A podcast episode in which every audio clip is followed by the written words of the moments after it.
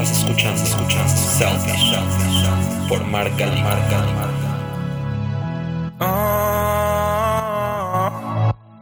Bienvenido a este episodio número 22 de este podcast que se llama Selfish.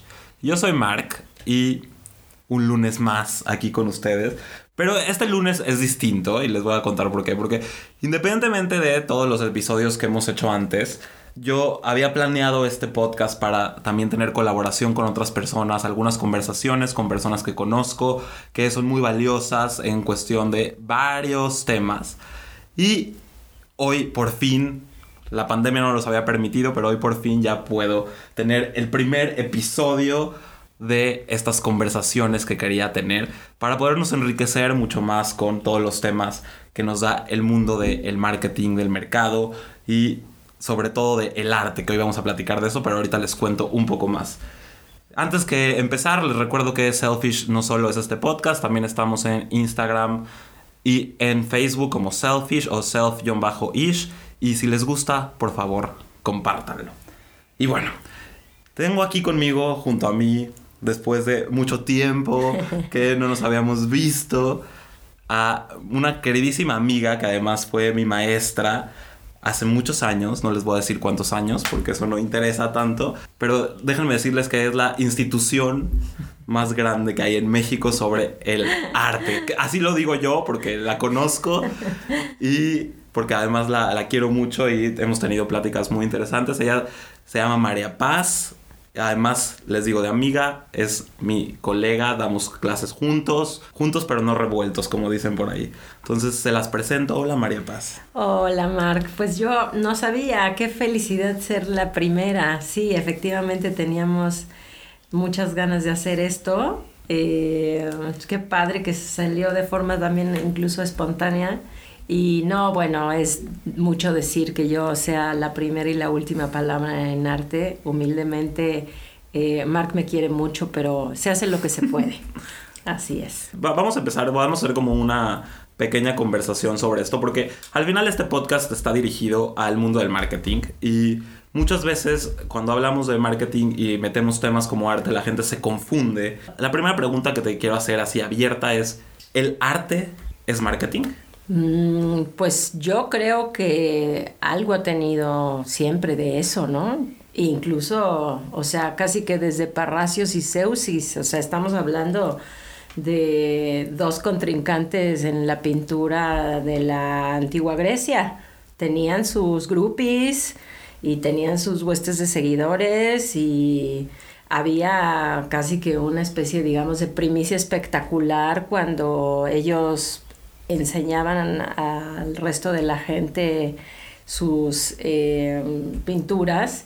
Y eso, pues gracias a los antiguos historiadores, los padres de la historia, es que nos llega a nosotros. Y bueno, ni qué decir con Vasari, el primer eh, crítico reconocido de esa manera por la historia en, en el Renacimiento, en donde bueno, pues te enteras también, ¿no? De que después de lo que implicó la inestabilidad del medioevo, eh, ya había espacio y tiempo para hacer una especie, digamos, de crítica que reunía no solamente el análisis de una pintura, sino representar el carácter eh, berrinchudo, por ejemplo, de Miguel Ángel, y la serie de anécdotas que acompañaban una serie de obras y la manera en cómo eh, los papas se arrodillaban ante los egos artísticos.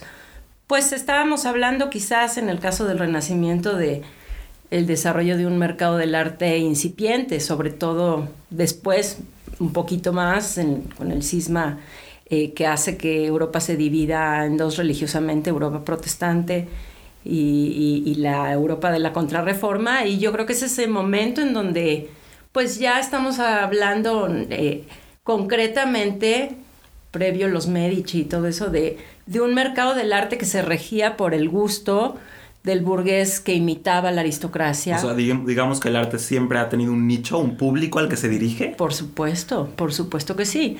El punto aquí es que, pues sí, quizás el, el siglo XIX y de ahí todas estas cosas que decimos mucho, pero no siempre sabemos de qué van entre la modernidad y la posmodernidad. Bueno, pues si antes se hacía una obra por encargo o un arte oficial, que obviamente sigue existiendo, ¿no? Eh, el, el parteaguas de la historia es el siglo XIX en el sentido del arte para la protesta, del arte beligerante, del arte que cuestiona, no necesariamente porque no lo hubiera antes, pero simple y sencillamente, pues pasó quizás en un bajo perfil que luego no pudo este, superar ese anonimato, como en el caso, por ejemplo, sí, de William Blake, de Goya y de varios románticos que son los que inauguran pues el siglo XIX, ¿no? Ok, y a ver, te puedo rebatir un poco esta, esta pregunta que te hice en un principio. Entonces, digamos que el arte siempre ha tenido un nicho de mercado. Si lo vemos de esta manera, ¿qué, ¿qué sería primero? ¿Primero se busca el segmento o primero se hace la expresión y luego se ajusta al público? Pues es que es una pregunta interesante, es un poco como el huevo, la gallina, y es un poco como, me acuerdo el primero de tus capítulos en donde que también es tema de todo un debate, ¿no? Si la mercadotecnia existe para hacer mercados, ¿no? O, o, o, es todo lo contrario.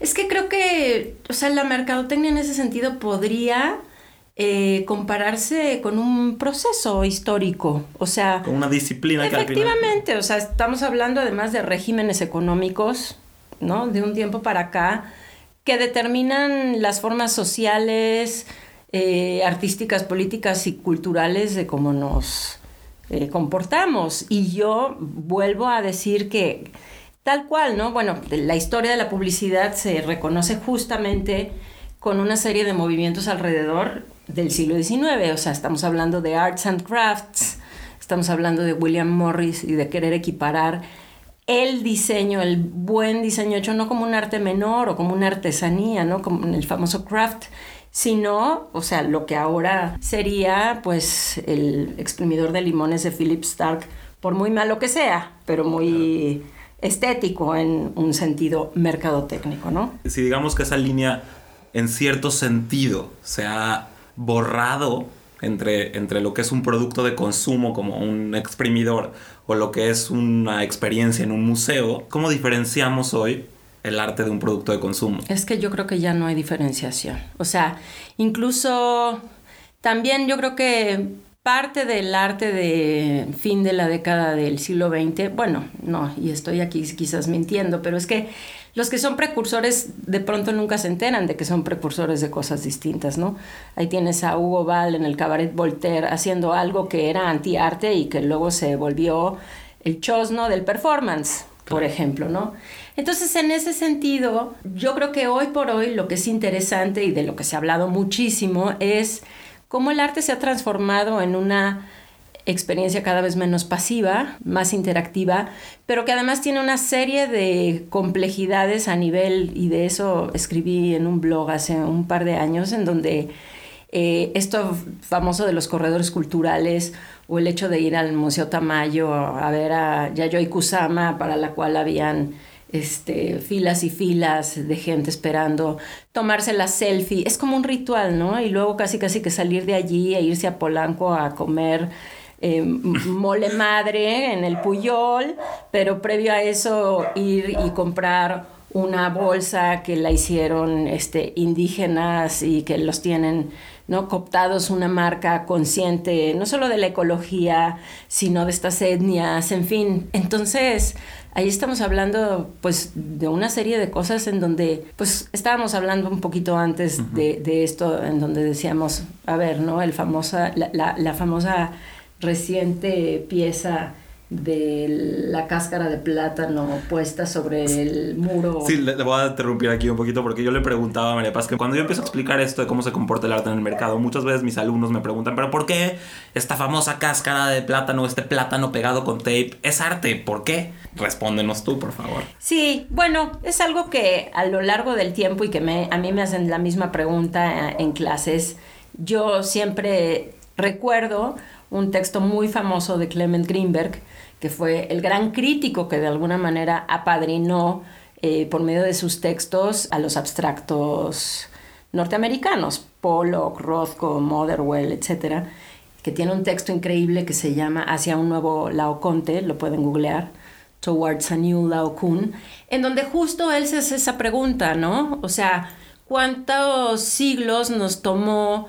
dominar el espacio ilusorio y, que, que, se logró desde los griegos, ¿no? desde el Renacimiento, pero luego caemos en este vacío que es la Edad Media, malentendido porque no es que no se hicieran cosas interesantes, para después, siglos, eh, como que cerrar el círculo en la pintura de Van Levich, ¿no? Cuadrado blanco sobre cuadrado blanco, Rayman, lo que veíamos ayer y hoy. 4.33 de silencio, donde ya... Y Clement Greenberg no estaba presente en eh, la emergencia de las redes, pero él se hace una pregunta que a mí me parece que es valiosísima y que es hacia dónde va el arte. O sea, es justo eso. Hacia un nuevo Laoconte es poner el Laoconte que está ahora en el Vaticano y que fue una pieza eh, de la Grecia helénica que embebía a los escultores pasando desde Miguel Ángel, luego Bernini y Rodin, porque encontraban cada vez más y más y más bloques hechos, pero que no se sabía exactamente el ensamble, ¿no? Y entonces él decía, ¿cuál va a ser la siguiente obra que nos va a sorprender?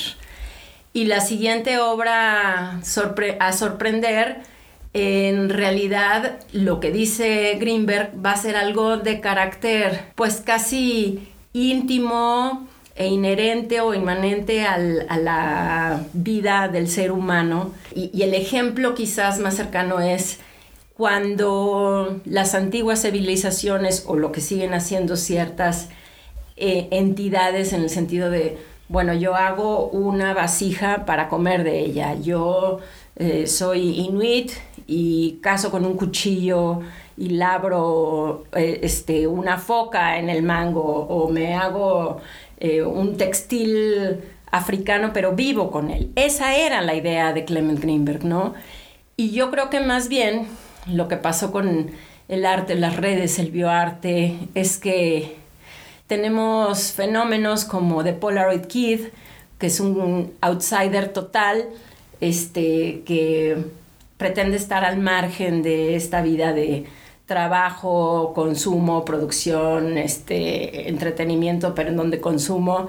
Y, que simple y sencillamente se va con una Polaroid antes de que saliera Instagram y antes de que salieran los filtros.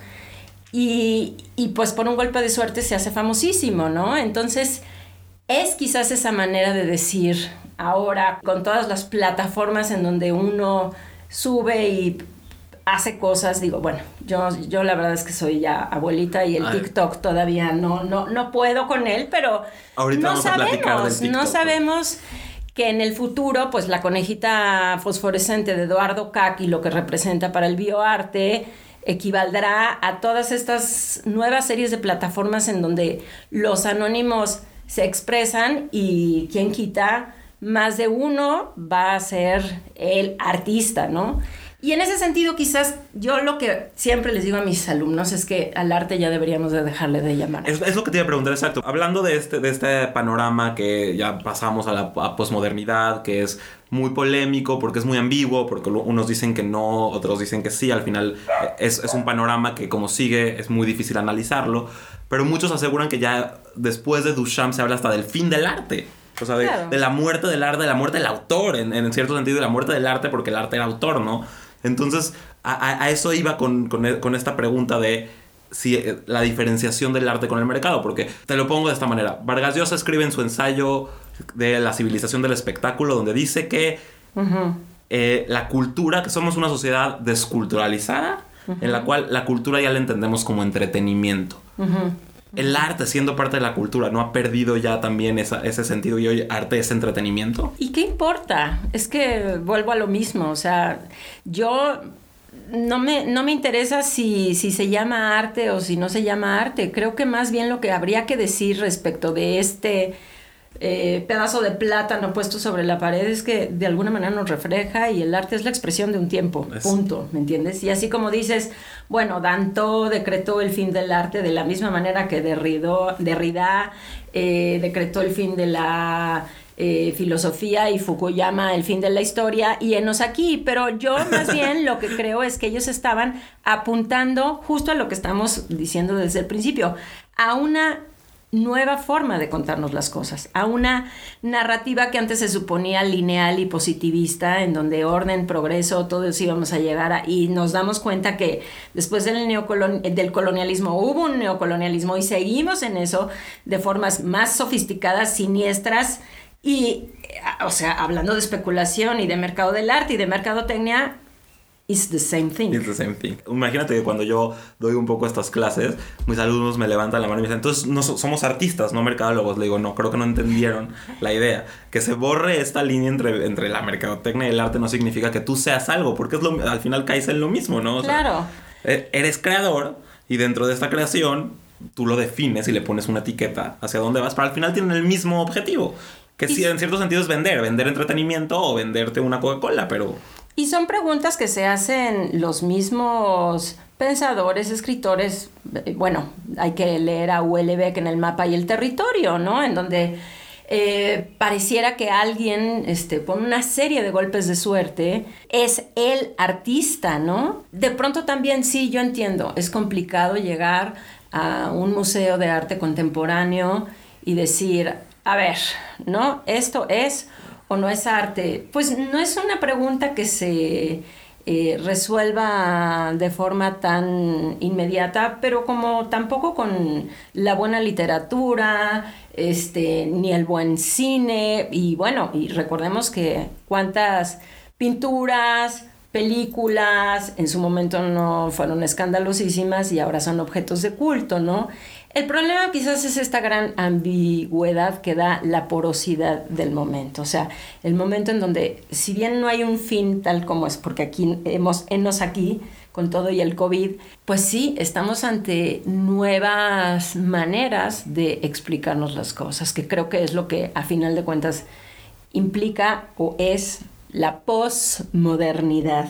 Y es que muchas veces, eh, o sea, en, en cierto sentido hay mucha gente que siente que hay una pelea entre algo económico y algo que es artístico, ¿no? O sea, sienten esta, esta pelea que ha estado implícita siempre en el mundo del arte, con este cliché de lo, de lo bohemio, de lo que, de la izquierda. ¿Dónde entra aquí esta idea que al final el arte es mercado, el arte es dinero y, los artistas hacen arte también para comer? Bueno, acuérdate del final de Mad Men. A mí, a mí Mad Men es una serie que me encanta y que además va ¿no? Década tras década, y en donde además te ves en, eh, que ya no me acuerdo, soy pésima para los nombres, Don Draper, sí, porque él es mi esposo, pero este, en el, en este mm, viejito, el que es dueño del, de la... Ah. Mm, de, la, agencia, y que es así de lo más este, extravagante y en los 60 tú ya no podías entrar a, a su oficina si no era quitándote los zapatos.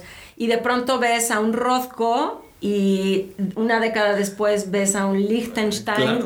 ¿Y cómo cierra Mad Men? O sea, es algo que además hemos dicho siempre, ¿no? O sea, probablemente el problema de la izquierda ha sido en que esta estética siempre se la acaba ganando la derecha. O sea, el parkour era un movimiento beligerante que si ahora nosotros googleamos o lo youtubeamos, pues vamos a encontrar las, los remedos, ¿no? Un poco como... Eh, el, sí. El, simulacro del partido. Y es finalmente lo que hace Don Draper con Coca-Cola y quisiera el mundo darle hogar. O sea, entonces, pues sí, es complicado estar del lado de Damien Hirst, ¿es arte o no es arte? La sopa Campbell's, pues más bien creo que hay preguntas que podrían en este momento ser un poco más interesantes, pero sí, efectivamente María Minera, recuerdo eh, cuando se inauguró el Museo Jumex, decía, ¿no? Esto de, ay, eh, la típica opinión del abuelito, ni siquiera el abuelito, quizás un padre de alguno de nosotros, de, ay, esto lo haría un niño de cinco años,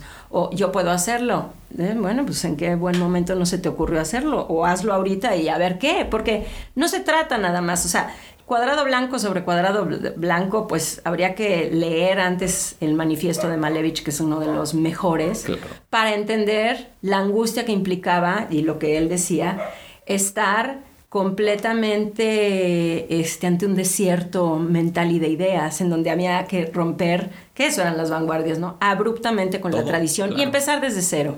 Entonces, pues no, no hay un cero. Eso es también lo que decíamos ahora. Nunca hay un cero. ¿Se puede decir que ya no existe la autenticidad? Mm, no, yo creo que siempre va a existir la autenticidad, siempre y en todo. Pero también estábamos platicando hace rato, porque ya llevamos en esto varias horas de estar reflexionando qué, por dónde, cómo y cuándo.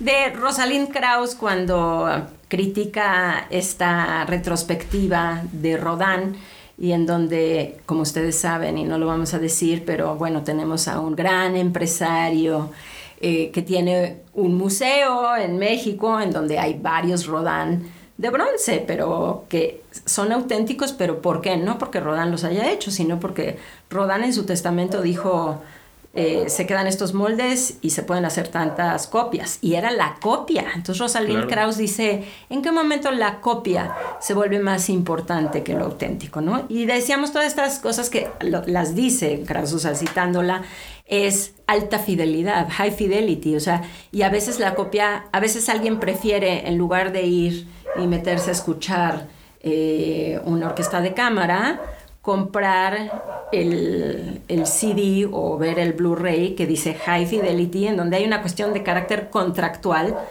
en el sentido de que igual y es igual o mejor que la experiencia en vivo, ¿no? Entonces, bueno. Perdón, porque están mis perros aquí ladrando. En, aquí estamos en vaca y ladran y ladran, pero bueno, no importa, no nos interrumpe. Retomando esto que hablabas de, de, la copia y que todo ya es una copia, ¿existe la manera de encontrar la originalidad o la autenticidad que tanto buscaba el arte en las vanguardias, por ejemplo?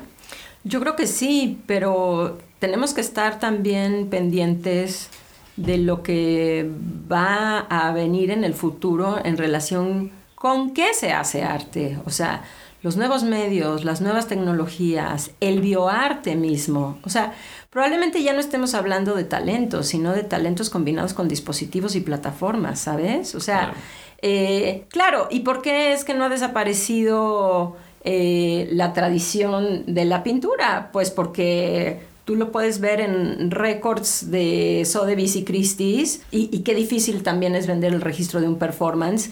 Y sin embargo, ya existe un mercado para eso. Bueno, Marina Abramovic es la maestra de la performance que, digo, este dilema de que si es arte o no es arte.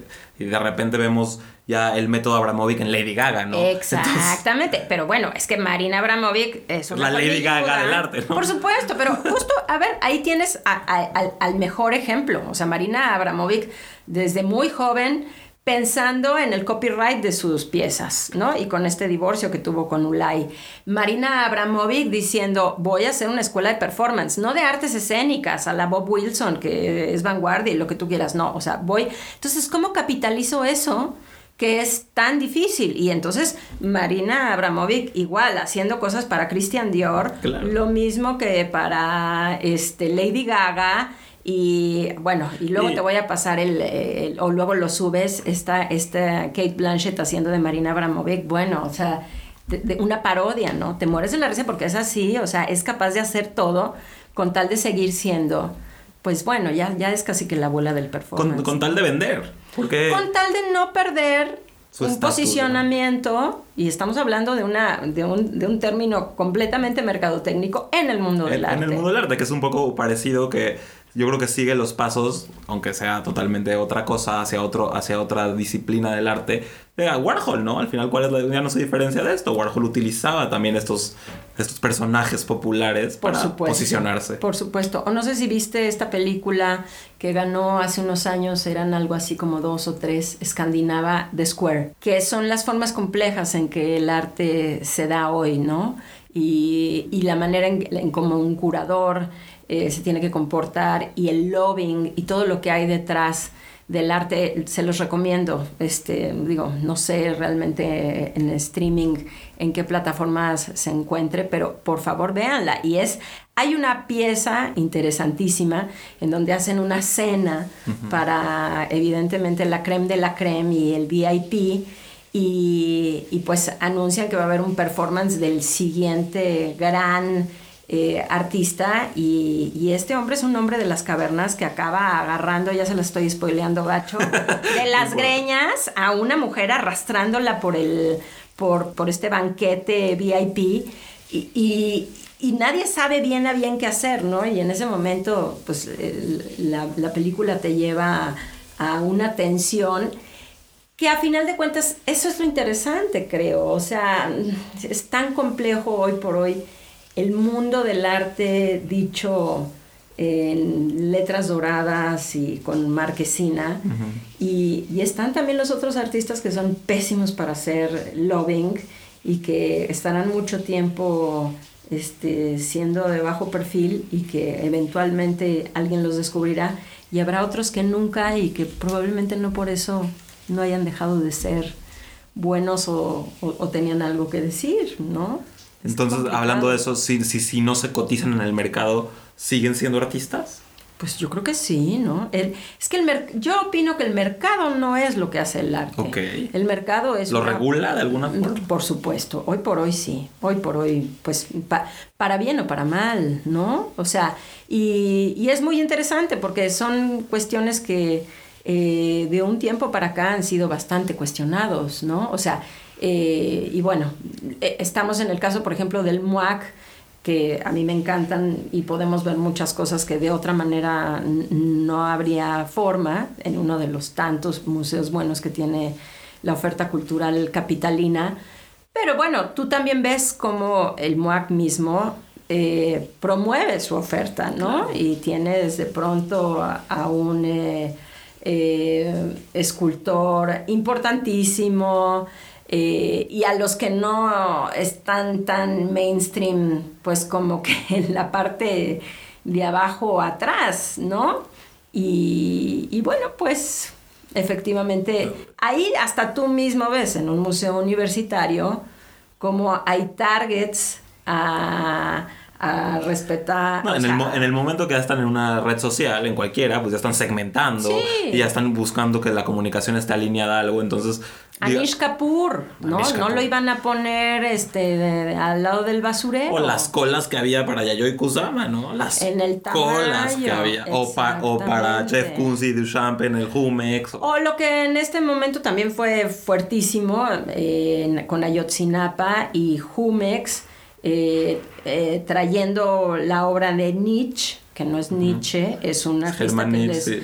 recomiendo, eh, súper sangriento, y en donde Jumex dice, no está el horno para bollos en este momento no dada la herida y al revés, ¿no? Fue muy criticado por decir, ahora era el momento para ver este tipo de cosas, ¿no? Que es un poco lo que nos pasa también con Teresa Margolles y, y, pues ni modo. Con Serrano también. Con la pena. Esto es lo que somos. Y, y, y más bien no hay que hacernos pendejos, perdón, pero eh, pues tenemos que agarrar al toro por los cuernos, ¿no? ¿Cómo crees que, que ahora sí que el COVID, o no sé, ¿cómo, cómo la COVID o el COVID? Porque he escuchado a gente que dice la COVID, ¿no? no sé la por pandemia. Qué. La pandemia, el COVID, modifique el consumo de arte.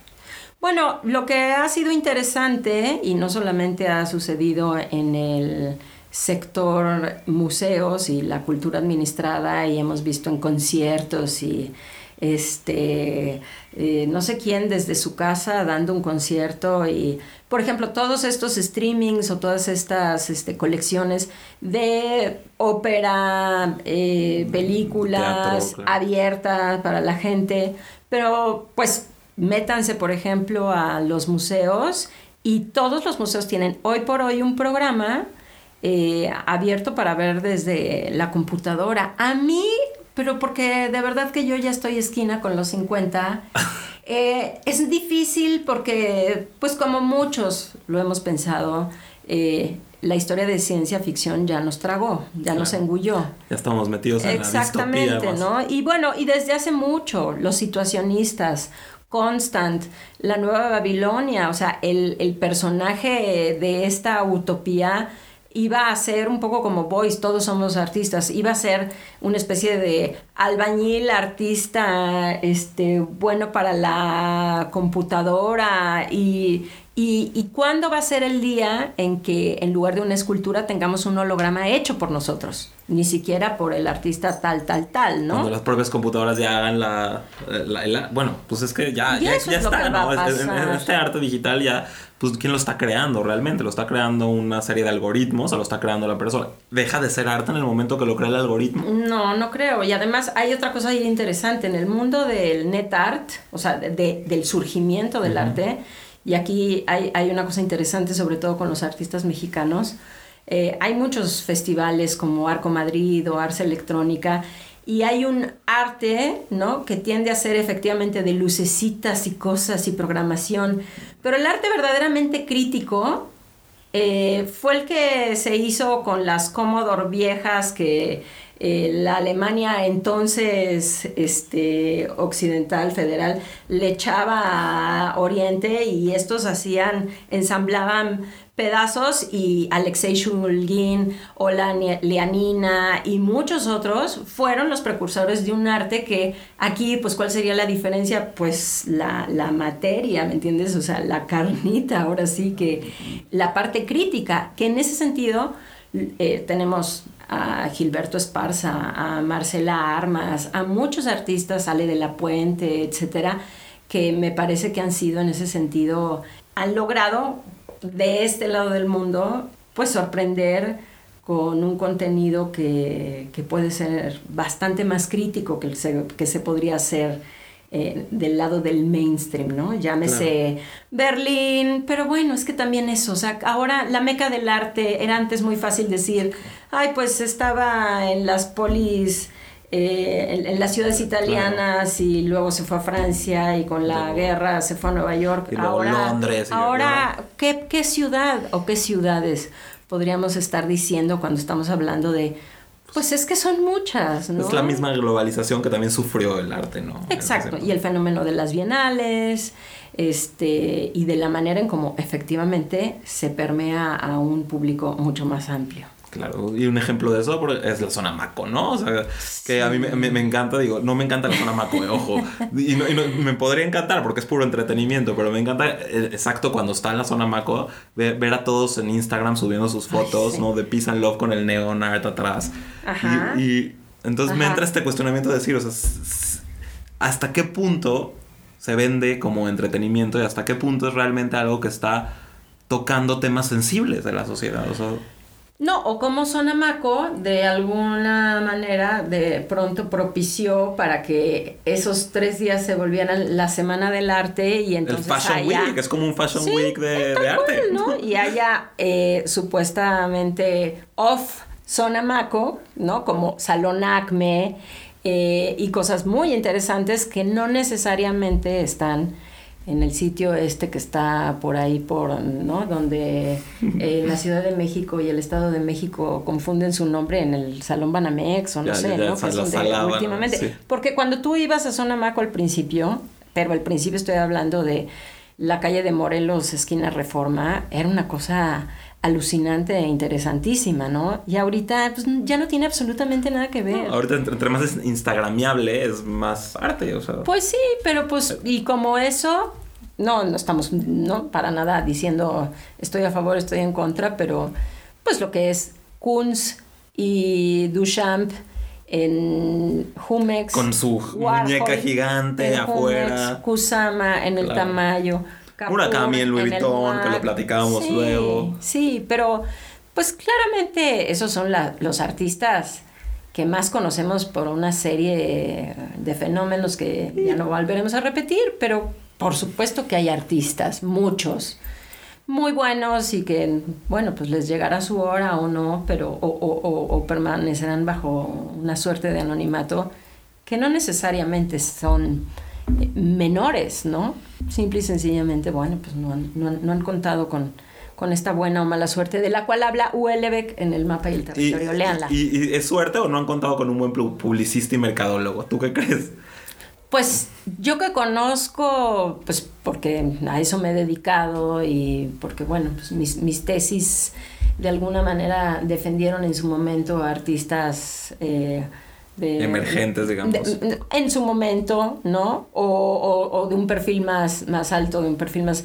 yo la verdad es que, bueno, a ver, es que, bueno, tienes a un Kunz con un aparato, este, pero eso no hace que Kunz no sea una persona brillante, por ejemplo. Claro, porque para, digamos, para realizar esos conceptos que traes, aunque él no los haga ni siquiera. o Hearst mismo, independientemente de si nos gusta o no. Pero, pues, ¿cuántos artistas están haciendo en su momento arte sin llegar a pensar en la fama? Eh, y estoy pensando, por ejemplo, en un Francis Alice. Eh, estoy pensando, bueno, en los que conozco más, ¿no? En un Ariel Gusick que nos ha representado en la Bienal de Venecia. Teresa Margolles, este... Yo, por cierto, vi a Teresa Margolles en una bienal. Híjole, y que eh. su... ¿no? Pero, pero yo no creo, honestamente, no sé después, yo no creo que Teresa Margolles en su momento haya empezado a hacer... voy a hacer este arte para volverme famosa. No dudo que haya quien sí piense que esa es la manera.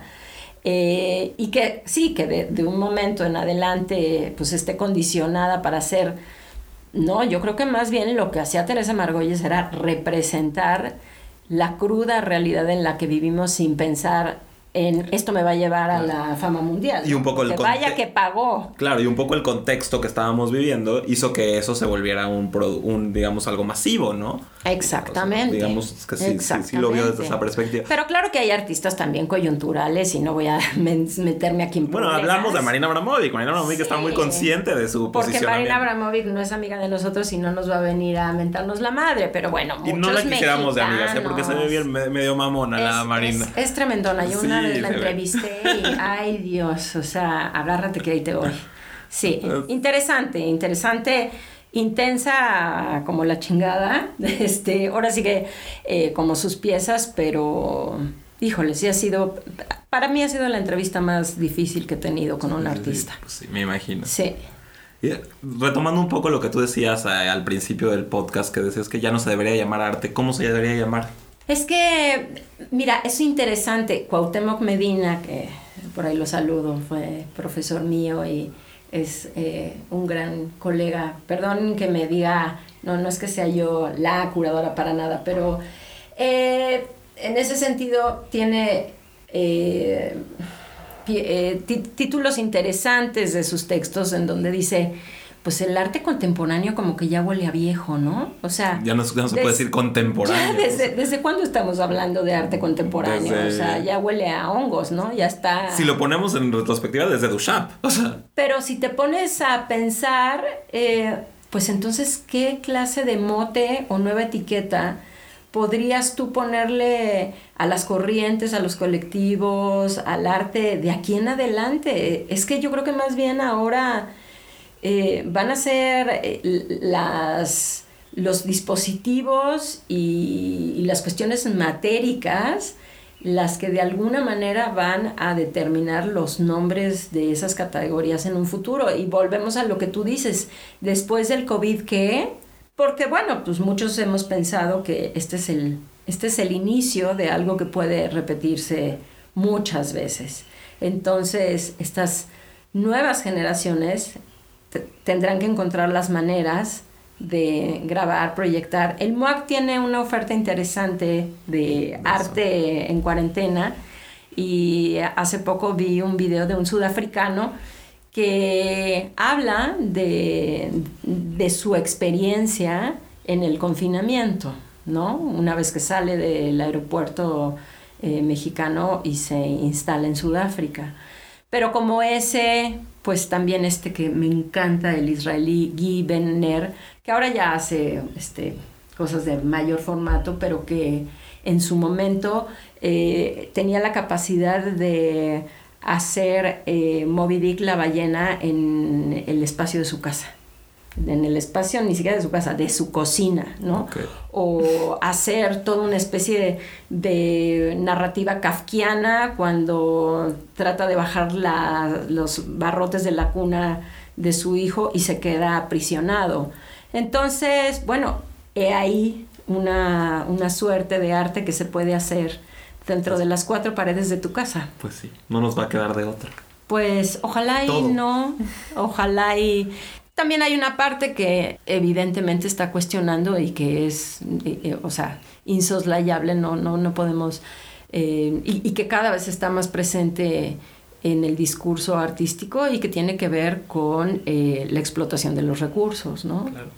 criticando, evidentemente, y allí hay artistas como Maya Godet, en el caso mexicano, hoy por hoy representando las formas en que el activismo de estos eh, personajes que están eh, defendiendo eh, los recursos naturales en México son perseguidos y, bueno, pues mientras haya problemas habrá arte. Y va, a haber toda la vida por lo que... Por lo que sabemos. Por lo que, por lo que vemos y con todo y las reducciones presupuestales que ya de por sí estaban fuertes, eh, pues sí, el espíritu humano siempre va a poder más. Incluso nosotros hacemos un análisis histórico de, cómo se ha desenvuelto la historia del siglo XX y, del XXI hasta ahorita. La, mayoría de las veces las épocas más caóticas son las épocas más geniales en cuestión de expresión humana. Ah, bueno. Porque se trata, se trata un poco de huir de lo que está pasando en el contexto y el arte ha sido una buena escapatoria, como un... Totalmente, totalmente. Este, este es el caso de Velázquez. Claro. Velázquez, que es el padre de la modernidad estaba en un momento en donde España, que llegó a tener una flotilla naval más grande que la misma Inglaterra, de ahí que Catalina de Aragón y Enrique VIII se casaran, porque si no se casaban podían eh, tener, podía haber una guerra, ¿no? Velázquez en el barroco, pues las colonias españolas ya no comienzan a ser la panacea, pues un poco como los proyectos modernistas. Eh, de principios de siglo en, todo el mundo. ¿no? Y, el barroco al final se, se, puede relacionar con una época de tránsito. El barroco era la crisis. Claro. ¿Me entiendes? Era, era, era que nos movieron el piso y ahora cómo le hacemos. Y lo mismo pasó con el, digo, me voy un poco para atrás con el Renacimiento, ¿no? El Renacimiento viene después de una pandemia, por cierto, bueno, de una epidemia de la peste. Un poquito después, que vienen a reprogramar un poco el ordenamiento de, los señores feudales, empieza el capital, estos inicios del capitalismo, entonces, de alguna manera yo creo que para la expresión humana, una época tan caótica como la que estamos viviendo, puede ser muy genial, en perspectiva, o sea, cuando lo vemos de lejos, porque en el momento lo vamos a ver como nada más ciertas expresiones, pero cuando lo ves desde 20 años después dices, bueno, fue muy genial lo que sucedió, ¿no? Y ahora tenemos. Ahí puede entrar TikTok. Ahí puede entrar TikTok. O Elon Musk y la terricolización de los planetas. claro. ¿No? Ahí tienes tema para hacer eh, libros, películas, cómics, este, performances, you name it, ¿no? Pero. Pues esperemos, ¿no? Que esto, que esto traiga. Pues sí, somos de pronto quizás demasiado optimistas la condición humana en ese sentido este, nos hace creer que viviremos aquí una eternidad. Y... Yo creo que tiene que ver más con una parte natural, evolutiva, en la cual a demasiado caos siempre el humano trata de buscar un orden y este ordenamiento lo busca de diferentes maneras. Yo no, yo no digo que positivo, sino ordenar un poco el caos que está pasando. Sí, o, esto que habla de, que, eh, de, la crisis o el trance por el cual debe atravesar, por ejemplo, un artista para, para tener un buen arte. Y yo siempre pienso, por ejemplo, a Jeff Koons con Chicholina. claro que le salió el escándalo, pero que de alguna manera sigue siendo lo suficientemente morboso para que la gente eh, lo googleé o para que sigan exhibiéndose esas piezas, ¿no? Lo cual podríamos, si tuviéramos aquí a Kunz entrevistándolo, decir, a ver, ¿por qué lo sigues haciendo independientemente de? Y es que eso en su momento parecía como si Kunz lo capitalizara, ¿no? Y ahora la última pregunta, porque ya llevamos un ratito, unos buenos 40 minutos. Ah, mira. Este, ¿cómo crees que transforme estas expresiones toda esta generación que es, que es muy de nicho. Hablando de que los movimientos, por ejemplo, feministas, los movimientos de derechos civiles, ha transformado estas expresiones? ¿O cómo, ¿A dónde crees que nos lleve? O sea, hablábamos hace rato del arte feminista, por ejemplo, ¿no? Que te preguntaban, ¿a poco hay arte feminista? sí. Pero esa es otra historia. Ajá. No, el, el, lo que hemos visto y lo que nosotros analizamos cómo se ha ido desenvolviendo estas generaciones hemos visto que cada vez nos volvemos más individualistas y cada vez las causas son más personales. ¿tú crees que se pueda de alguna forma generalizar una causa en, en una expresión? No, no, pero... Pero ¿Me- creo me que expliqué? viene, ¿Me expliqué o fue- Creo que viene un momento interesante eh, que pues pareciera como si fuera, si fue interrumpido por el COVID, pero más bien yo creo que el COVID no hizo más que meterle un poco más de veneno a las causas este, injustas o, o olvidadas. Ahora, Y esa virulencia la estamos viendo, por ejemplo, en Estados Unidos y la vimos aquí con los movimientos feministas, eh, femeni- bueno, fe- femeninos eh, de marzo eh, grafiteando los monumentos, ¿no? Pero ahora te, te voy a hacer- te voy a cambiar un poco esta pregunta porque creo que fue un poco confusa. Estamos hablando de que eh, es una generación, sobre todo los, los millennials bajos y los zetas que están ahorita, que se ofende de todo, ¿no? Que todos de alguna forma están ofendidos por ser lo que son, porque todos se han sentido perseguidos en cierta manera sistemáticamente por este sistema heteropatriarcado que... Entonces, ¿tú crees que el arte le pase lo mismo? Que también esté, se, se, se haga víctima de un cierto movimiento que diga es que me está insultando, me está... Yo creo está en discriminando. este sentido que el arte a partir, por ejemplo, de una pantalla de celular eh, puede haber eh, sido mucho más beligerante que antes, ¿no? Y esta idea también de dónde queda el artista, eh, pues un artista puede grabar, pero también un artista se puede reapropiar de una serie de cosas que muchos suban a YouTube y hacer una propia pieza, ¿no? Quizás ahí la pregunta sería más, no necesariamente en torno a- a- al arte, pero yo creo que esta generación, la que está viviendo en este momento, eh, en ese sentido se ve ante menos opciones y más acción. Y yo creo que en el caso del arte, eh, probablemente nos volvamos más radicales. A- acordémonos también que en términos de historia del arte, ¿no?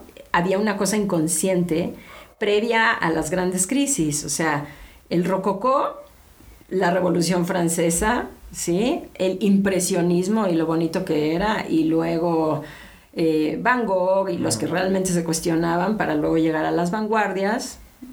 No sé, no, es, es- sería absurdo decir que estamos ante una nueva repetición de, de, de, de- de esa especie de vado que termina siendo una curva hacia arriba, pero es que pareciera como si hoy por hoy no existe otra opción porque si no, pues el arte y la humanidad se van a acabar. Es que a, eso voy, porque de repente he visto que como todo se está midiendo con esta vara del 2020, en donde de alguna manera, si nosotros hacemos una retrospectiva, nos vamos a encontrar con que muchas cosas que se fueron haciendo discriminaron en cierto sentido, hablaron de ciertos grupos de una manera que hoy sería políticamente incorrecta.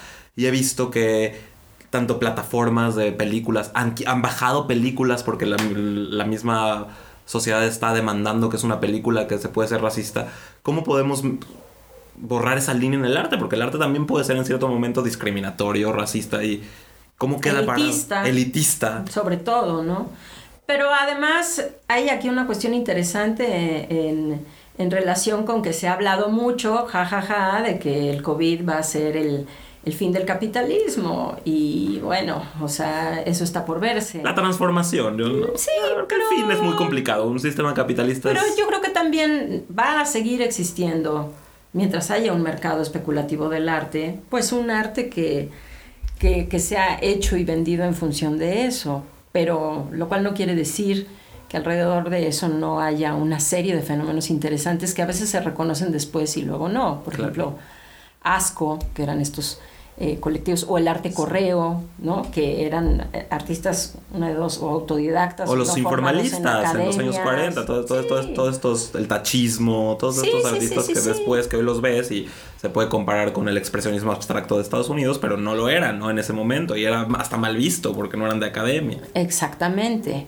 En fin, que también lo que es real es que vivimos en un mundo tan amplio y tan diverso que con tanta cantidad de personas distintas que pensar que hay un solo tipo de arte es bastante ingenuo. Exacto, poderle, poderlo definir, que la palabra definición significa ponerle fin a las cosas, es imposible, ¿no? Menos ahora. Y a nada, ¿eh? yo también soy de los que defiendo que el, el marketing no se debería llamar ya marketing, ¿no? Y me preguntan cómo, no sé cómo se debería llamar, pero el marketing ya también es, un, es una disciplina que también ya está, ya es fallida en el panorama que estamos viendo hoy. Entonces ya no se debería de hablar de marketing, se debería de hablar de, no sé, cultura de consumo, ot- otras cosas por atrás, pero como Sí. marketing ya es muy Yo que me quedé en las cuatro P's de Kotler, imagínate. Imagínate, imagínate que ahorita, además de esas cuatro P's, digo, que muchos alumnos míos lo siguen utilizando, ¿eh? pero bueno, es- Ajá. y muchas marcas también, pero ya no funciona en un mercado como que está ahorita con el- cada vez el consumidor más... Bueno, las campañas, lo que me enseñabas de IKEA y la cuna, por favor, eh, cuenta ese, eh, esa campaña. Bueno, que es- en el 2018 IKEA sacó una campaña que era de que te pedía que hagas pipí en tu en su anuncio y si estabas embarazada era como una prueba de embarazo rápida en la cual se te bajaba el precio de, de los productos de bebé en IKEA, ¿no? Y es como llevar Pero la plataforma era eh, a la mitad de un noticiero hacer una especie como de publireportaje que en donde ya no sabía si esto era un anuncio, o sea, no era nos vamos a corte, ahorita regresamos, sino y entre otras cosas haz pipí en mi anuncio, ¿no? Y les decía, y el IKEA le dijo a la gente, vayan y hagan pipí en mi anuncio. Entonces, es esta burla que es muy inteligente, pero Ajá. al mismo tiempo eh, no le llega a mucha gente porque la gente no lo va a tomar muy bien. Entonces, pero bueno, eso, eso- es un poco lo que quería platicar. Lo voy a terminar acá porque ya llevamos casi 55 minutos y María Paz se tiene que ir. Y yo me tengo que ir también. Pero bueno, fue un placer de verdad tenerte. Ay, gracias. Espero que pronto podamos hacer otro. Lo voy a- vamos a escucharlo a ver qué tal nos quedó este, este podcast. La verdad les puedo decir que fue muy improvisado porque la, la invité a pasar este fin de semana aquí a donde estoy yo guardando cuarentena y pudo venir y dijimos, ¿por qué no hacemos el podcast juntos? Entonces fue una entrevista que en cierto sentido fue improvisada. De muchas pláticas que hemos tenido, espero que les haya gustado y muchas gracias. Gracias. Y ojalá y saques un podcast tú pronto de, de Me algo. encantaría, me encantaría. Nos encantaría escucharte. Y bueno, yo les agradezco mucho por escucharnos y como siempre les digo, nos escuchamos la próxima. Estás escuchando, escuchando Selfish por Marca Marca